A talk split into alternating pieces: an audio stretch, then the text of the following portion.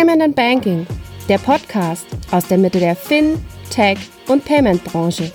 Mit eurem Host Jochen Siegert. Hallo und herzlich willkommen zur 279. Ausgabe des Fintech-Podcasts von paymentbanking.com. Es ist immer noch Urlaubszeit. Gäste sind im Urlaub, äh, Teammember von Payment Banking sind im Urlaub und ihr seid vielleicht auch noch im Urlaub.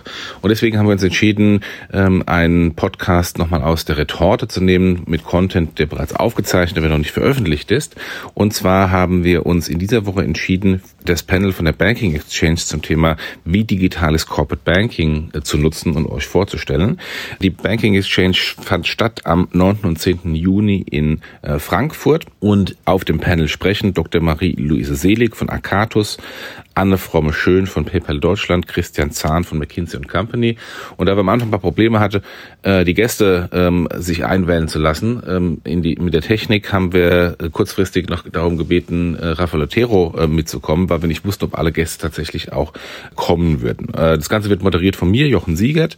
Und bevor wir gleich in Medias Res gehen, der Dank an unseren lieben Sponsoren, äh, Scalable Capital, denn die Kollegen von Scalable unterstützen uns hier und es wäre alles gar nicht möglich. Wir haben vor kurzem auch den äh, Gründer Erik Potzowat hier in einem der Podcasts gehabt, der sein neues Produkt erklärt hat. Nämlich das neue Produkt ist ein Neo-Broker von Scalable. Europas führender Robo-Advisor bietet ab sofort die Möglichkeit, Aktien und ETFs selbst zu handeln.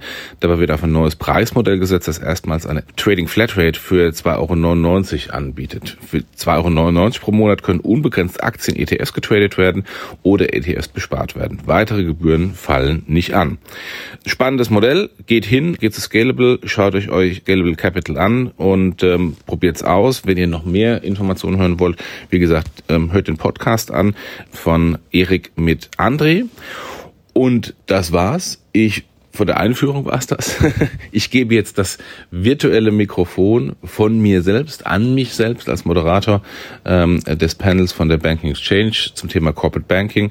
Viel Spaß und bis demnächst.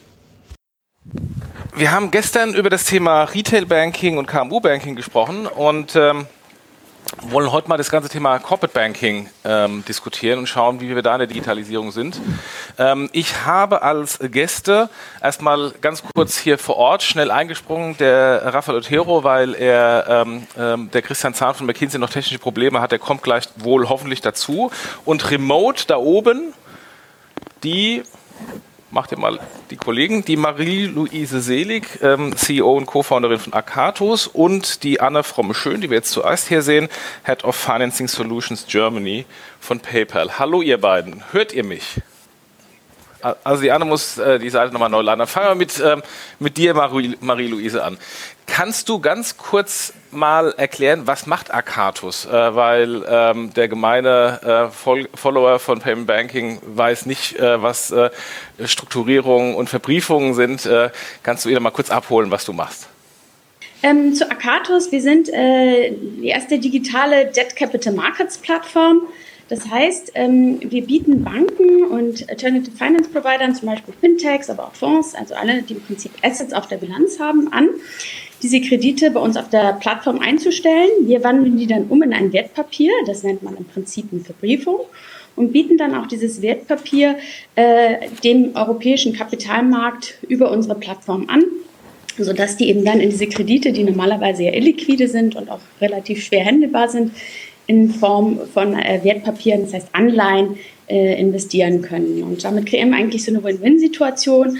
Banken und Fintechs können im Prinzip Neugeschäft machen. Vor allem für Banken ist das relativ interessant. Wir sprechen ja auch gleich nochmal detaillierter über die, weil sie so eben relativ leicht Eigenkapitalentlastung und RWA-Entlastung erreichen können, weil sie eben Kredite gezielt von der Bilanz runternehmen können und eben äh, am Kapitalmarkt platzieren können. Und das ist ja im Prinzip die größtmögliche Nachfrage. Und Investoren haben eben Zugang zu diesen attraktiven Assets. Ähm, und in Zeiten von Niedrigzins äh, schaut natürlich gerade, schauen gerade die institutionellen Investoren, wo kriegen wir eigentlich noch die Renditen her? Ähm, und da brauchen sie eben Investmentprodukte in Form eines, einer Anleihe, in die sie dann auch relativ leicht einfach investieren können. Super. Jetzt haben wir sowohl die Anne wieder da und den Christian. Perfekt. Äh, Anne, kannst du mal kurz was sagen, ob wir dich jetzt hören? Nee, sie ist wieder eingefroren. Dann springen wir. Ich muss woanders hingehen, die Leitung ist ganz schlecht. Also. Okay. Also die Leitung ist wohl ganz schlecht bei der Anne. Ähm, dann versuchen wir das nochmal weiter. Hallo Christian. Christian. Guten Morgen. Ja. Guten Morgen.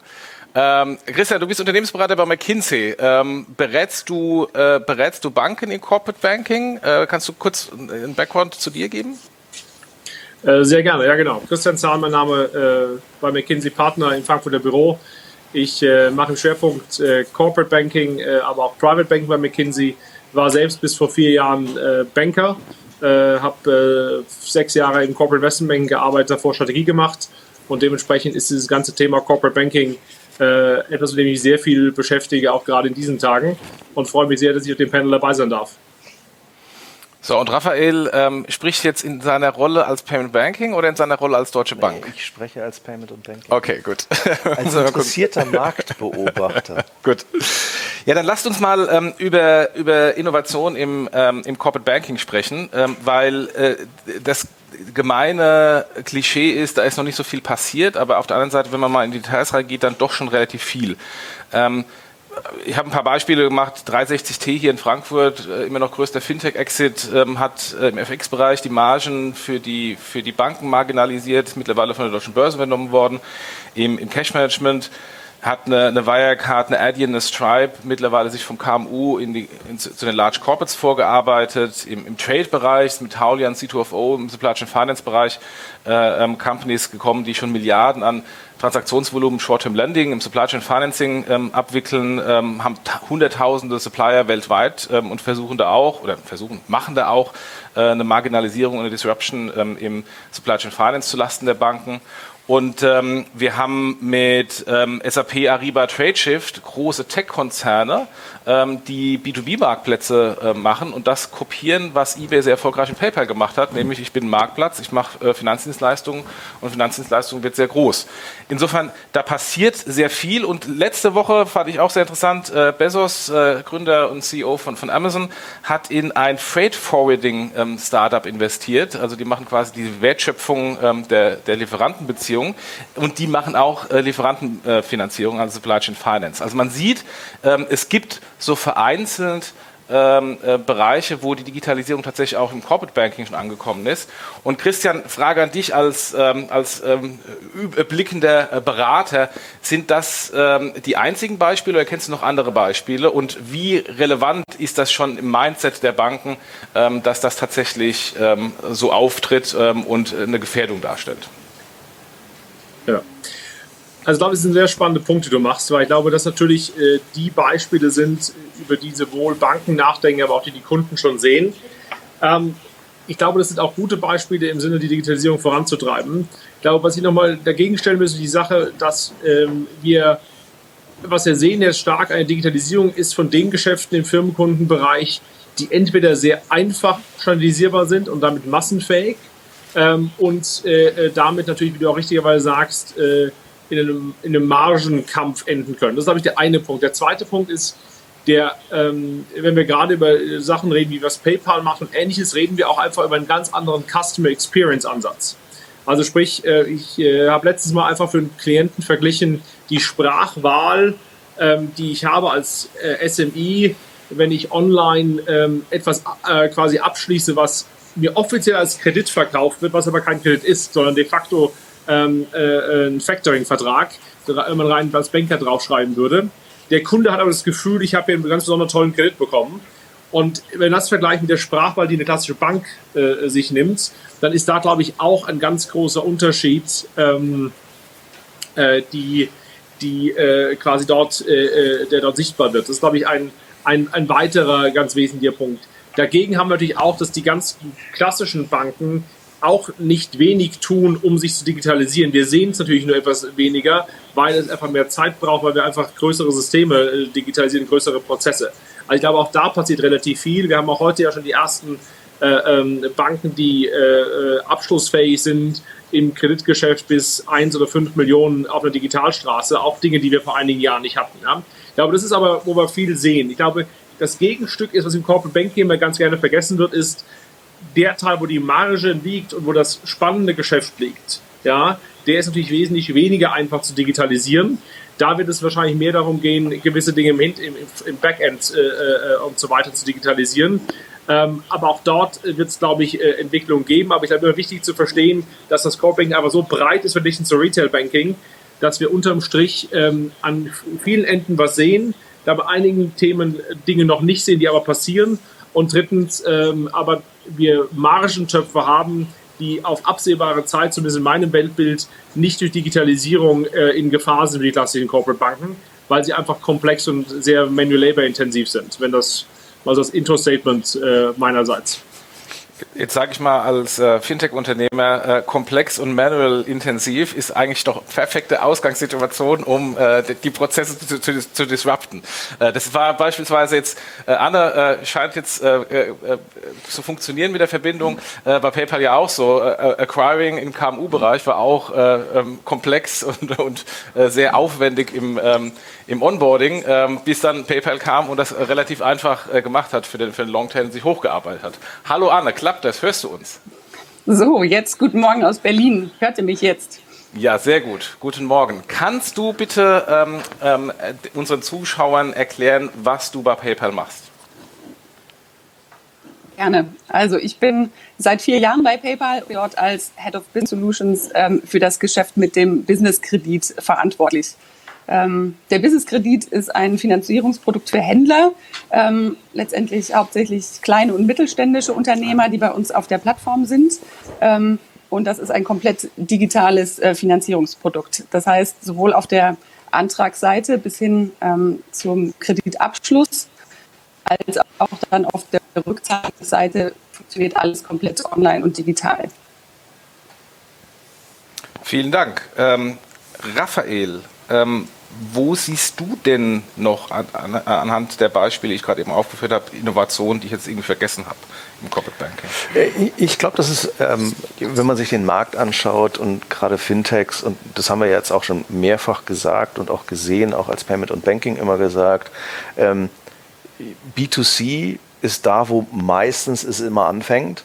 Bei B2B wird es dann sehr schnell sehr strubbelig ja, mhm. und auch sehr hart. Ähm, ich, ich, fand es äh, sehr schön, weil ich schmunzeln musste. Ähm, die einfachsten Prozesse werden dann digitalisiert. Das ist der Eintritt in B2B. Es dauert lange, die Kunden zu bekommen. Es dauert, äh, dauert lange, dann Traction zu bekommen. Aber alle Namen, die du, die du genannt hast und auch alle ähm, Produkte, die, die die Leute gelauncht haben, zeigen ja, dass du trotzdem in der Standardisierung, trotzdem in den in Anführungsstrichen einfachen Produkten im Corporate Banking trotzdem ja eine Skalierung hinbekommst, sonst wären die Firmen nicht so groß gewesen, sonst würden sie nicht so, so erfolgreich sein. Also TradeShift ist ja nun schon relativ alt, ja, hat sich aber schon sehr lange zum Beispiel in dem Trade Financing auseinandergesetzt. Ähm, aber du, selbst jemand wie TradeShift, die halt wirklich sehr gut und auch sehr lange schon dabei ist, du merkst, wie lange es braucht, bevor es dann tatsächlich die Traction bekommt.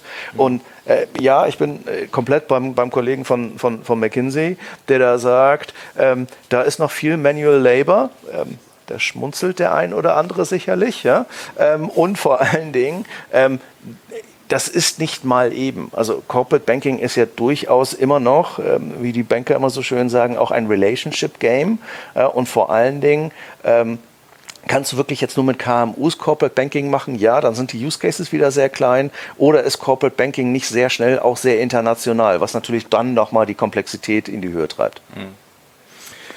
Anne, ihr habt ja, ich habe es gerade eben schon gesagt, ihr habt ja ähm, neben ähm, auch eine Wirecard, ein iSettle, SumUp und Co. in diesem ganz Longtail KMU-Bereich angefangen und euch hochgearbeitet. Was du jetzt machst, ist ja ähm, Anführungsstrichen das gleiche in grün ähm, auf der, auf der Landing-Seite.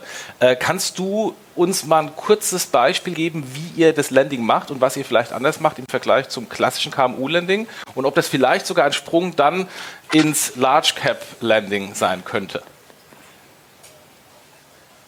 Gerne. Ja, also wir haben ähm, klar Paper, Brot- und Buttergeschäft auch mit den kleinen und mittelständischen Unternehmen angefangen, auch im Payments-Bereich und ähm, letztendlich haben wir dort auch den größten Bedarf gesehen ähm, für eine Finanzierungslösung, ähm, um dort unseren Händlern ähm, beim Wachstum und Ausbau ihres Kerngeschäfts zu helfen.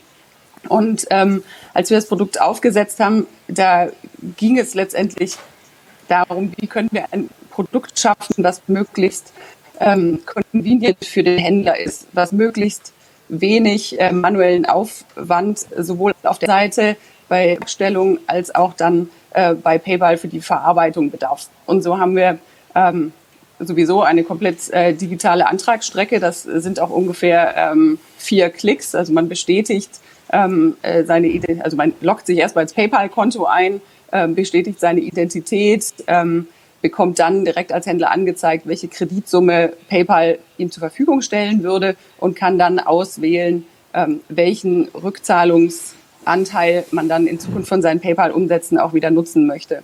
Das heißt, das ist ähm,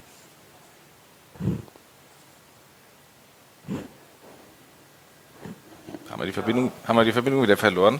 Äh, dann springe ich doch mal zu Marie-Louise. Äh, was wir jetzt ähm, von, äh, von PayPal gehört haben, ist ja ähm, quasi die, die Digitalisierung der Longtail-Prozesse. Macht ihr das gleich in der Verbriefung ähm, oder wo differenziert ihr euch davon?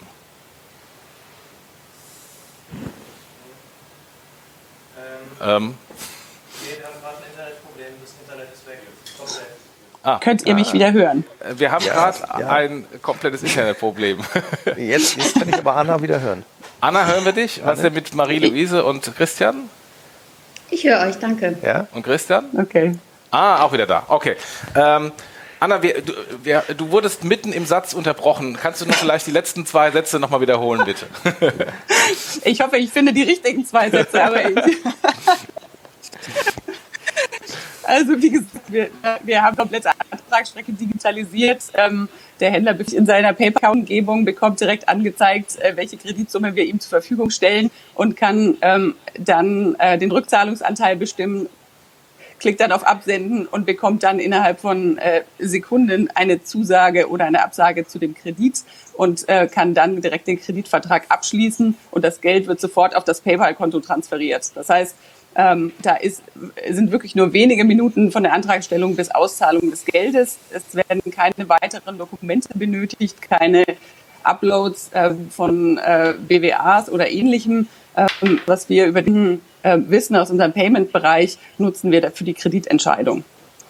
Das heißt, ihr nutzt die, ihr nutzt die Transaktionsdaten ähm, aus, dem, aus dem Payment, die ihr seht, und macht darauf basierend eine Kreditentscheidung. Und das ja insofern ganz anders als äh, die klassische Kreditentscheidung einer klassischen Bank, die eher historisch bedingt ähm, von, ähm, von der Bonität äh, kommt, sondern ihr schaut quasi aktuell heute und gestern und vielleicht morgen, was erwartet ihr an Payment-Volumen von dem, von dem Merchant. Genau, ich meine, das, das ist das, was wir in unserem Ökosystem nutzen können, dass wir unsere Händler letztendlich ja gut kennen und deren Geschäftsverlauf gut kennen. Ähm, und das reicht uns, um darauf unser Risikomodell zu bauen.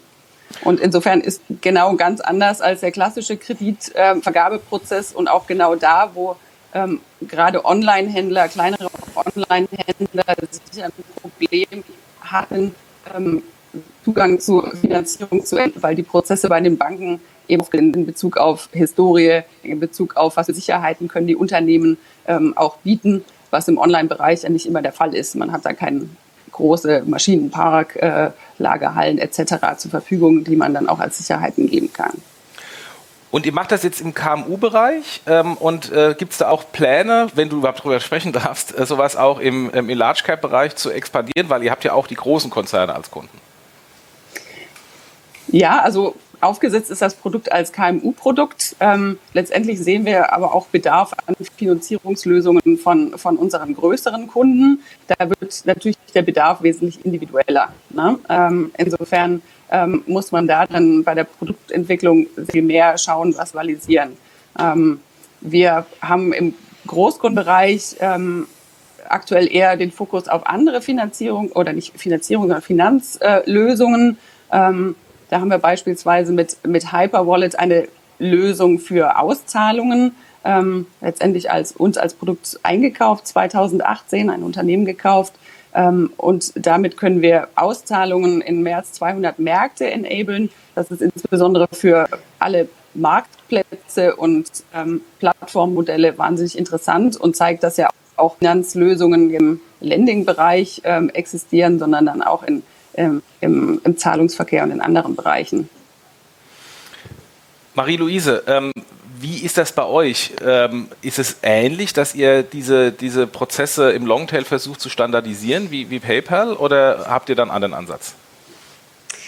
Naja, wir, wir vergeben nicht direkt Kredite, sondern wir sind im Prinzip eigentlich ein Mittler zwischen den Welten. Wir wollen eigentlich den Banken und auch zum Beispiel Fintechs helfen, dass die wiederum mehr Kreditgeschäft machen können, indem wir im Prinzip ähm, im Backend, wenn man so will, denen bei der Refinanzierung helfen. Und ähm, durch diese digitale Einzelverbriefung in Echtzeit, die wir eben entwickelt haben, ähm, können wir in der Tat eben auch kleinere Kredite, äh, für die es sich normalerweise nicht lohnen würde, weil Verbriefung normalerweise sehr, sehr teuer ist und man dementsprechend auch großes Volumen hat, ähm, braucht, äh, die können wir eben dann auch in, in Echtzeit in Wertpapier umwandeln, das heißt verbriefen und dann auch am Kapitalmarkt platzieren. Das heißt, ja, wir können den Longtail bedienen. Ähm, das ist das, das eine, was wir anbieten können. Auf der anderen Seite äh, wollen wir aber eben auch einen Beitrag äh, für die Banken und auch für Fintechs leisten, ähm, dass die im Prinzip einen digitalen Kapitalmarktzugang bekommen. Und das ist genau das, was der Christian von McKinsey auch angesprochen hat. Gewisse Bereiche im Corporate Banking und gerade das, was sozusagen normalerweise verbrieft wird, ähm, das ist also das klassische B2B-Geschäft, also auch teilweise Large äh, Cap Kredite und so weiter, ähm, die werden eben noch sehr manuell äh, im Kapitalmarkt platziert oder können auch gar nicht finanziert werden über den Kapitalmarkt. Und da wollen wir mit unserer Lösung eigentlich helfen, dass die Banken eben auch diese Kredite direkt äh, über unsere digitale Plattform, über den Kapitalmarkt ähm, platzieren können. Christian, jetzt haben wir jetzt zwei Beispiele gehört, wo die versuchen, auf dem ähm, Longtail-Bereich die äh, manuellen Prozesse oder nicht profitablen Prozesse zu automatisieren und dann so langsam sich hocharbeiten. Und äh, erwähnt vorhin 360T, Taulia, C2FO und Co., die versuchen es gleich äh, mit, mit äh, Lösungen ähm, für, die, für die Large Caps. Wo siehst du denn die größere Gefahr vom Automatisierung der unprofitablen Prozesse und dann Hocharbeiten auf zum, äh, im Corporate Banking zu den Large Caps oder Direktadressierung ähm, von Large Cap Problemen äh, von Fintechs? Das ist eine spannende Frage, weil ich wahrscheinlich die Antwort geben will, die keiner hier hören möchte. Ich glaube, die größte Gefahr generell geht momentan von den Banken aus, die das Thema am schnellsten für sich hinkriegen und damit den Wettbewerb unter Druck setzen. Ja, wir haben heute gerade eine Umfrage gemacht äh, zwischen der, quasi dem Durchschnitt der europäischen Banken im Corporate Banking und dem, äh, den führenden Banken haben wir quasi ein, das vierfache Niveau des Straight-Through-Processing von Loans. Also wir sagen quasi 20 der europäischen Banken können heute den Großteil ihrer Kredite ähm, quasi standardisiert durch abwickeln auf der digitalen Straße. Die, ähm, der, der, der Durchschnitt kann das mit 5% und die, die führende mit 20%. Das klingt jetzt noch wenig, aber wo wir herkommen, ist das schon relativ viel. Ich glaube, also, wenn wir wirklich über die Gefahr sprechen, momentan in den nächsten drei bis fünf Jahren, für die etablierten Spieler sind es quasi die, die führenden Häuser unter den etablierten Spielern, die die restlichen Spieler unter Druck setzen werden. Das, wie gesagt, vielleicht äh, nicht hier, hier hören möchte, aber das ist wahrscheinlich momentan die, wenn wir über Gefahr sprechen. Wenn wir darüber reden, was ist äh, wahrscheinlich ähm, äh, quasi im, im, Veränderungsprozess und dem quasi auch dem, dem Customer Experience Prozess äh, eine relevante Gefahr, die quasi dann, dann auch wirkt auf die anderen Spieler, denke ich mit Sicherheit, ähm, dass wir mit dem Beispiel 360T ein sehr gutes Beispiel haben, wo wir quasi Teil des Kapitalmarktgeschäfts sehen, dass, dass der Teil, der quasi automatisierbar ist, dass der quasi dort ähm, entsprechend ähm, äh, mit äh, in weiteren Produkten im Kapitalmarktgeschäft äh, möglich. Ich glaube, auch im Bereich Lending gibt es keinen Grund, warum man nicht irgendwann, wenn die Regulatoren auch mitspielen, das Thema hochziehen kann äh, äh zu höheren, größeren Losgrößen ähm, im, im Corporate Banking. Das dritte und für mich wahrscheinlich der mit der entscheidendste Punkt, wir haben es auch gerade gehört von den äh, beiden Kolleginnen, ist dieses Thema, dass der, dass der Ansatz in die, in die Customer Experience, der Ansatz in wie spreche ich mit meinem Kunden, wie, also wie gehe ich quasi damit um, dass das mit Sicherheit äh, ein relativ ähm, äh, großes Thema werden wird, wo ich glaube, Fintechs weiterhin auch ähm, quasi unter Druck setzen können, die etablierten Spieler. Vielleicht gehen wir von kurz weg von dem Thema unter Druck und Gefahr zur Frage von äh, Kooperation und Partnerschaft. Ja. Ich glaube, wenn wir jetzt gehen in das, äh, äh, was wir gerade auch besprochen haben, in das Thema quasi Ökosysteme und Marktplätze. Ja, ich glaube, dort äh, gibt es äh, ein hohes Potenzial auch zur Kooperation. Ich glaube, viele überlegen sich, wie sehen eigentlich quasi Ökosysteme und Marktplätze aus äh, im Corporate Banking. Ja, es gibt mit Sicherheit zum Beispiel im Bereich Trade die eigentliche Frage, welcher Mittelständler will eigentlich äh, äh, eine Versicherung kaufen für den, für den Außenhandel, eine, eine, eine, quasi Letter of Credit und dann noch die Logistik sortieren. Na, eigentlich will der Mittelständler ja quasi von seinem Werk in, auf der Schwäbischen Alb oder irgendwo in Norddeutschland sein Produkt nach China, nach Australien, wo auch immer äh, gelangt. Und am liebsten wäre es ihm ja wahrscheinlich, er würde dieses Produkt an der Hofeinfahrt abstellen und es würde dann irgendwann bei dem Endkunden ankommen oder die andere Richtung und es würde sich jemand um diesen Prozess kümmern. So, ich glaube, das sind mit Sicherheit Entwicklungen, die auch natürlich dann auch ein nicht reguliertes Geschäft umfassen, wo ich glaube, mit Sicherheit äh, wir äh, gerade äh, durch Digitalisierung ähm, ein, eine Beschleunigung dieser Ideen sehen werden. Wir sehen da schon ein, zwei, gerade bei dem Beispiel, was ich gerade beschrieben habe, aber ich glaube, dort sind ähm, auch echte Chancen zur Kooperation, ähm, äh, um dort quasi mit etablierten Spielern zu kooperieren und denen quasi äh, Vorteile zu verschaffen. Ähm, gibt es auch ein, zwei Fintechs, die bereits dort in die Richtung, gerade bei dem, was ich gerade beschrieben habe, unterwegs sind. Aber ich glaube, von daher würde ich wahrscheinlich davon ausgehen, zusammenfassend, Gefahr ist wahrscheinlich wirklich die Spieler untereinander, von den Leaders zu den Laggards, ja. Ich glaube, dann gibt es eine quasi, ich sag mal, Transformationsimpuls. Und dann gibt es das dritte Thema, glaube ich, Kooperationsopportunität, wenn ich so drüber nachdenken würde. Ich sehe, der Mike hat gleich Fragen vom Publikum. Ich würde aber erst noch mal kurz an Raphael spielen und dann äh, ähm, ähm die Publikumsfragen reinnehmen. Ähm, an, anknüpfend an die Aussagen von, von Christian. Ähm, Raphael, wie siehst du denn da die Rolle der Technologie, sowohl ähm, bei den innovativeren Corporate Banken oder Transaction Banken, die Technologie nutzen, um jetzt schneller zu agieren im Vergleich zu ihren Peers, als auch ähm, Kooperationsmodelle mit Fintechs, die ähm, den Banken helfen. Und ähm, äh, eine Grundfrage vielleicht vorab. Ähm, ist denn die Technologie bei den Large Caps ähm, eine, ähm, eine, überhaupt ein Thema? Weil die haben ja mindestens genauso alte Legacy-Systeme wie ihre Hausbanken. Ich glaube, der, der, der Punkt, den, den wir jetzt mehrfach angesprochen haben, ist, es kommt immer auf das Kundensegment drauf an. Ja? Also ähm, total valider Punkt mit der Plattformisierung. Ja, Stand heute, äh, wie viele KMUs gibt es, die eigentlich nur noch komplett auf Ebay ihr Geschäft machen oder komplett auf Amazon ihr Geschäft machen? Und dort, die haben schon den Luxus, dass dort natürlich die Plattform ja dann plötzlich auch noch Financial Services anbieten kann. Ja. Man stelle sich mal vor, dass Amazon zum Beispiel jetzt auch noch Verbriefung, natürlich in Partnerschaft mit dem Fintech anbietet. Ja. Ähm, stell dir also vor, was du dort plötzlich end-to-end -end hinbekommen könntest. Jetzt ein Large Cap wie ein großes produzierendes Unternehmen, wo du Kernkraftwerke von A nach B oder Turbinen von A nach B verschiffst. Ja. Ähm, da brauchst du eine gewisse andere Geschwindigkeit, aber äh, wenn wir das Straight-Through-Processing äh, besprechen, äh, wartet jemand gerne, egal ob du klein oder groß bist, auf eine Aussage, ob ich den Kredit bekomme, ja oder nein?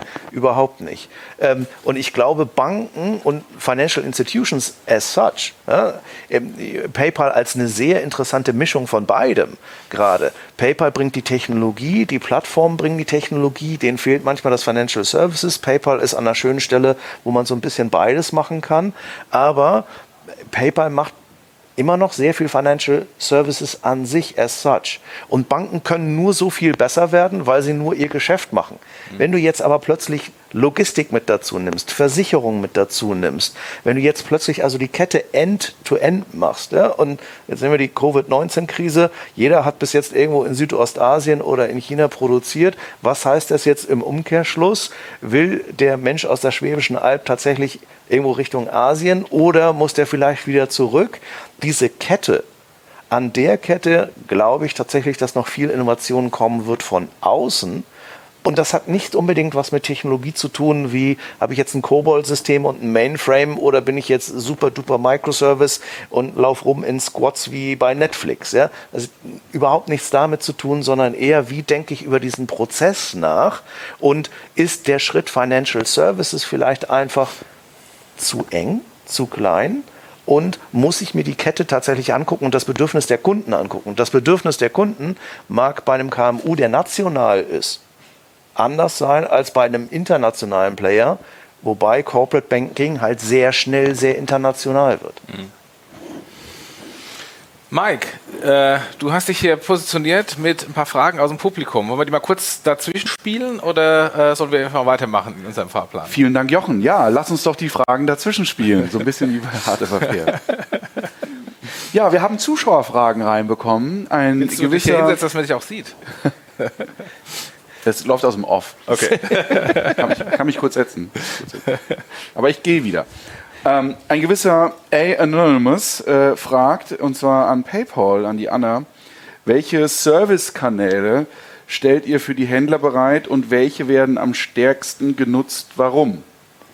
Und warum?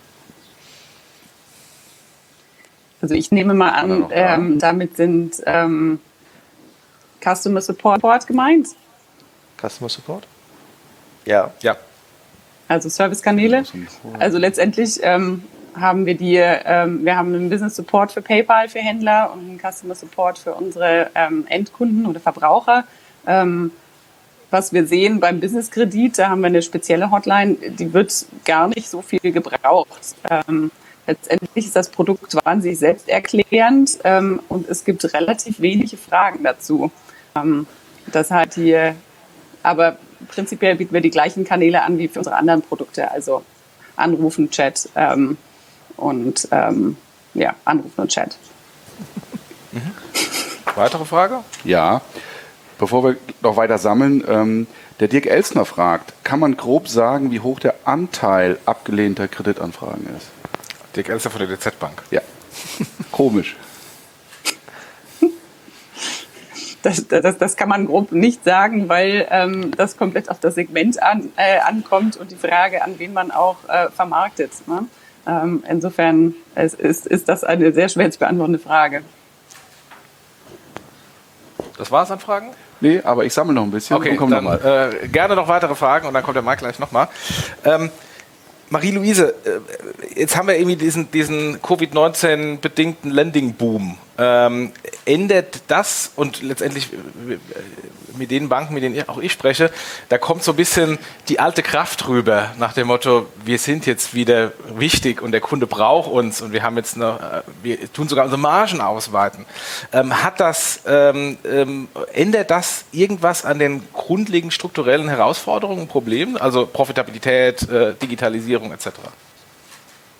Ja, ich glaube, ich glaube, dass äh, Covid-19 natürlich für die Banken jetzt nochmal eine Riesenchance ist, zu zeigen, wie systemrelevant sie sind und dass das natürlich auch die Bundesregierung gesagt hat, am schnellsten können wir einfach über die Banken dieses Geld jetzt auch an die Unternehmen rausbringen, weil die eben existierende Geschäftsbeziehungen haben. Das heißt, die Banken sehen, wie wichtig das ist, äh, diese existierende Geschäftsbeziehungen zu haben und dass das eigentlich das Gold ist, auf dem sie sitzen. Aber es ändert eigentlich aus meiner Sicht nichts an den strukturellen Problemen, die die äh, deutschen und europäischen Banken eigentlich haben. Äh, Gerade die deutschen Banken haben eine sehr, sehr geringe Profitabilität. Ähm, das heißt also im Prinzip ist dieses klassische Zinseinkommen, Businessmodell eigentlich überholt in Zeiten von, von Negativzinsen. Das heißt, sie müssen sich eigentlich ein neues Businessmodell überlegen. Ähm, dann sind natürlich auch die Eigenkapitalanforderungen gestiegen, werden nochmal mit Basel IV steigen. Das heißt, die Banken werden weniger Eigenkapital für Lending-Aktivitäten äh, zur Verfügung haben, müssen im Prinzip noch mehr aufbauen. Wo soll das Geld herkommen? Dann ist natürlich auch das Problem, äh, dieser Lending-Boom hat natürlich dazu geführt, dass jetzt viel Liquidität äh, Markt ist. Aber die Frage ist, wie lange hält das eigentlich? Rutschen wir nicht vielleicht doch in eine Rezession und kann das nicht auch zu erhöhten Kreditausfällen bei den Banken führen? Also mit den Banken, mit denen wir sprechen, die sagen schon, dass sie damit rechnen, dass die Kreditausfallraten sicherlich sehr steigen werden, was wiederum zu äh, explodierenden RWAs bei den Banken führt, also Risk-Weighted Assets. Das heißt also, die Banken glaube ich, müssen äh, in den nächsten Monaten, wenn sozusagen diese künstliche Geldflut äh, endet, äh, auf jeden Fall sich Gedanken machen, wie sie sich äh, auf die Zeit danach ein, einstellen und wirklich wieder profitabel haben und ein nachhaltiges Geschäftsmodell entwickeln können. Ähm, Christian, der Raphael sagte gerade eben das, äh, das Buzzword Plattformisierung, was ja äh, im Retail Banking äh, A und O ist und ja auch mehr und mehr mittlerweile ins Corporate Banking ankommt. Jetzt ähm, äh, ist die Rolle der GAFAs, die die Plattformisierung im Retail Banking machen, ja im Corporate Banking nicht so groß, äh, sondern da haben wir halt andere, andere GAFAs. Also wir haben die Microsofts, die SAPs, die Salesforces äh, dieser Welt. Ähm, siehst du die mit ihren Plattformen in eine, im Corporate Banking eine Rolle wachsen, die GAFA im Retail Banking hat oder bekommen wird? Ähm, oder ist es ein komplett anderes Spiel? Das ist eine sehr, äh, sehr, gute Frage. Ich glaube, es ist wahrscheinlich ein, ein teilweise anderes Spiel, weil ähm, wir hatten es auch vorhin schon mal gesagt, äh, die, die Grundthematik, uns hat auch Raphael gesagt, die Grundthematik ist ja, im Firmenkundengeschäft spielt der persönliche Kanal zu der Bank immer noch eine relativ große Rolle. Ähm, zweitens äh, ähm, ist das auch momentan, wenn wir die Daten erheben, auch wir haben jetzt gerade eine Reihe von persönlichen Interviews mit Mittelständlern geführt. Da reden wir jetzt von wirklich das im deutschen Mittelstand irgendwo zwischen 15 Millionen Umsatz bis einer Milliarde. Ja. Dann hört man dort sehr eindeutig, dass der Bedarf an auch eher quasi Zunahme von Beratung, Zunahme von zur Verfügung stellen von äh, äh, Sektorwissen, von Einblicken äh, eher zunimmt als abnimmt. Ähm, das ist natürlich auch durch Covid-19 befeuert. Wir haben eine ganze Reihe von Firmenkunden, die jetzt natürlich auch vor allem äh, jeweils in Schwierigkeiten sind oder sehen am in Schwierigkeiten kommen, schätzen in der Situation gerade durchaus diesen persönlichen Kontakt jemand, der ihnen quasi hilft, dieses Problem zu lösen. Und ähm, eine sehr persönliche Sichtweise ist nach den letzten äh, Jahren, die, diese Trendkurve ist auch momentan immer noch in eine Richtung unterwegs. Das heißt, ähm, die, die in dem Kerngeschäft von quasi Beratung, Finanzierung, Strukturierung ähm, ähm, und Lösung von komplexeren Problemen wird diese Schnittstelle bleiben. Das heißt, die, die Plattformisierung aus, aus unserer Sicht, aus meiner Sicht, wird sich sehr stark eben wieder auf Teilbereiche fokussieren. So, jetzt zu deiner Frage konkret. Ähm, ich glaube, die spannende Frage ist zum einen, welche Rolle können diese Spieler spielen bei der quasi Digitalisierung der Banken und der Digitalisierung der Schnittstellen der Banken zu ihren Kunden? Absolut. Zweitens und nicht ganz unwichtig ist, glaube ich, insbesondere die Rolle der ähm, ERP-Anbieter, also der Softwareanbieter, die die ähm, Finanzsoftware der, der Unternehmen liefern. Ja, das ist ein ganz spannendes Feld. Da sehen wir jetzt schon, wenn man so in die Schweiz blickt, gibt es dort äh, Softwareanbieter, wo ich quasi meinen Kreditantrag standardisiert für alle Banken, die, die mich betreuen, aus dem System rausladen kann und an die Banken direkt schicken kann. Ich glaube, das sind äh, Trends, wo man sieht, dass die Rolle dort äh, äh, der Verlinkung zwischen den, diesen Systemen und den Banken äh, ähm, wichtiger werden wird. Wie das am Ende genau aussieht, glaube ich, da ist die, da ist die Jury noch draußen. Ich glaube, da gibt es alle möglichen Hypothesen. Ähm, ich glaube, wichtig ist es, diese Schnittstelle, die wird an Bedeutung gewinnen und die gegenseitige Integration wird an dieser Stelle an Bedeutung gewinnen und damit auch der Plattformisierung äh, äh, äh, quasi helfen. Ähm, ich glaube aber, dass das eher über Kooperationsmodelle gehen wird als quasi klassische äh, Disintermediationsmodelle, aber das kann auch, äh, auch anders aussehen äh, und wird auch anders aussehen, je nach Größenklasse des Corporates. Aber ich glaube, das ist mit Sicherheit der Bereich, den ich persönlich am spannendsten finde, ist quasi die, die, dieses Zusammenspiel dieser Systeme mit den Banksystemen. Mhm. Danke. Äh, Raphael, lass mal kurz über die GAFAs nochmal sprechen. Ist, GAFA, ist Corporate Banking für GAFAs überhaupt relevant? Ich meine, die haben die ganzen Kunden als, äh, die Large Caps äh, als Kunden. Ähm, oder sagen die, kommen erstmal Fokus auf, auf Retail Banking? Ja, über, überhaupt nicht. Also man unterschätzt vielleicht ähm, hier in, in Europa, wie wichtig oder wie groß ein Amazon for Business in den USA schon ist, ähm, wo ich am Ende des Tages von Research and Development äh, Tools bis hin zu Maschinerien schon kaufen kann. Mhm. Ähm, äh, vielleicht sieht man das nicht. Dauert das länger? ja. Ich bin aber komplett bei, bei, bei Christian nicht ganz uneigennützig ähm, arbeitet McKinsey ja mit SAP an so einem Projekt gerade schön zusammen. Ähm, also ich, ich, glaube tatsächlich daran, dass, dass ERPs durchaus ein Punkt sein können, genauso wie Fintechs und damit halt so die, die GAFAs der Corporate Bank, die sind bereits in den Systemen drin. Du hast das Vertrauen, weil sie sind Teil deiner normalen Business as usual Operation. Und wenn du dort probierst, natürlich dann die Standards heraus zu zu implementieren mit, sei es, dass SAP einen eigenen Marketplace aufmacht oder SAP jetzt als Beispiel für ein ERP-System, ja, also auch alle anderen, ähm, dass ich daraus quasi eine Verlängerung hinbekommen kann in Financial Services. Total richtig, total sinnvoll und glaube ich auch etwas, was du nicht aufhalten lassen kannst. Das, was, worauf wir aber immer wieder zurückfallen werden, ist, ähm, Corporate Banking ist strubbelig. Das ist halt das Brot- und Buttergeschäft. Da kann jeder von uns mitspielen. Und nochmal, das ist ein riesengroßer Markt, ein riesengroßer Markt und ein riesengroßer Spielplatz, wo alle mitspielen können.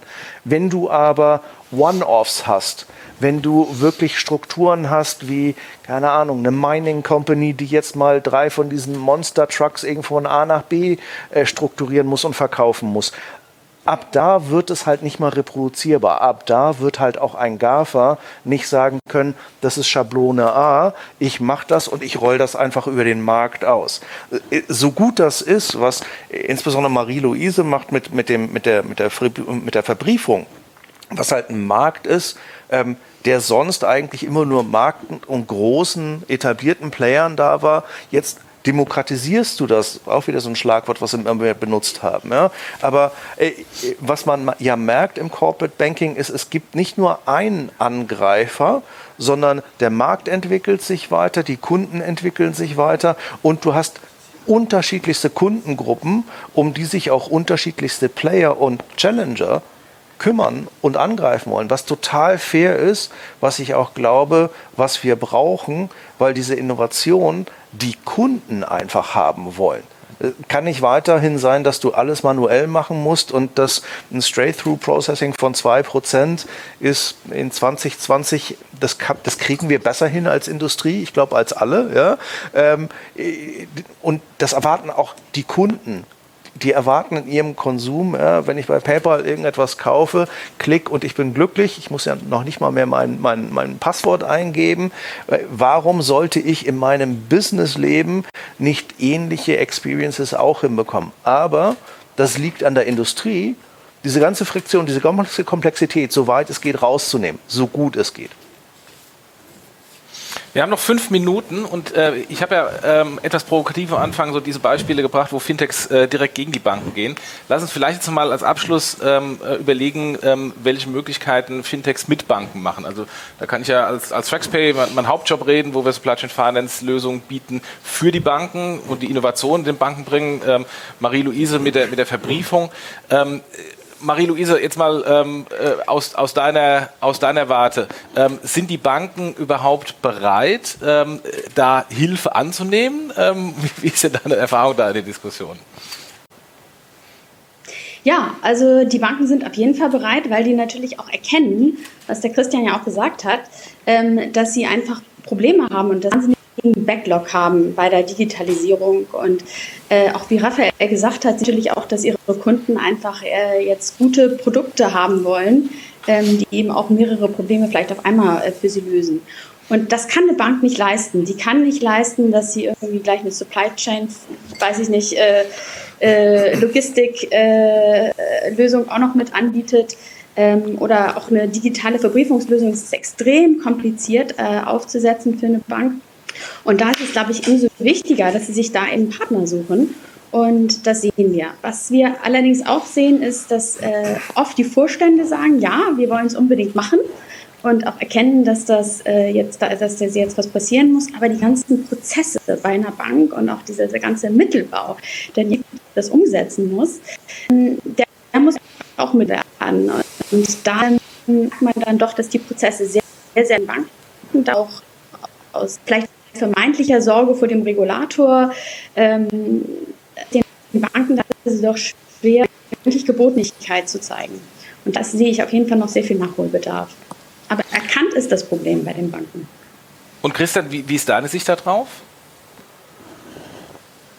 Ja, ich glaube, ich stimme äh, Marie-Lise zu. Ich glaube, es ist auf jeden Fall erkannt, dass es äh, in diesen, bei dem an, an, an Backlog und, und was die Breite und Tiefe dessen, was nötig ist, äh, es nicht ohne Kooperationen gehen wird. Und das sind quasi sowohl Fintechs als auch GAFAs, als auch, glaube ich, ganz andere Spieler. Wir hatten davor über das Trade Finance Ökosystem gesprochen. Ähm, das ist absolut, glaube ich, äh, erkannt. Bin genau dabei, dass es natürlich eine Frage immer ist, ähm, der Umsetzung und auch dieser, dieses Herantastens, ich sag mal, ist das jetzt wirklich eine Kooperation? Habe ich hier irgendwann das Risiko der Disintermediation?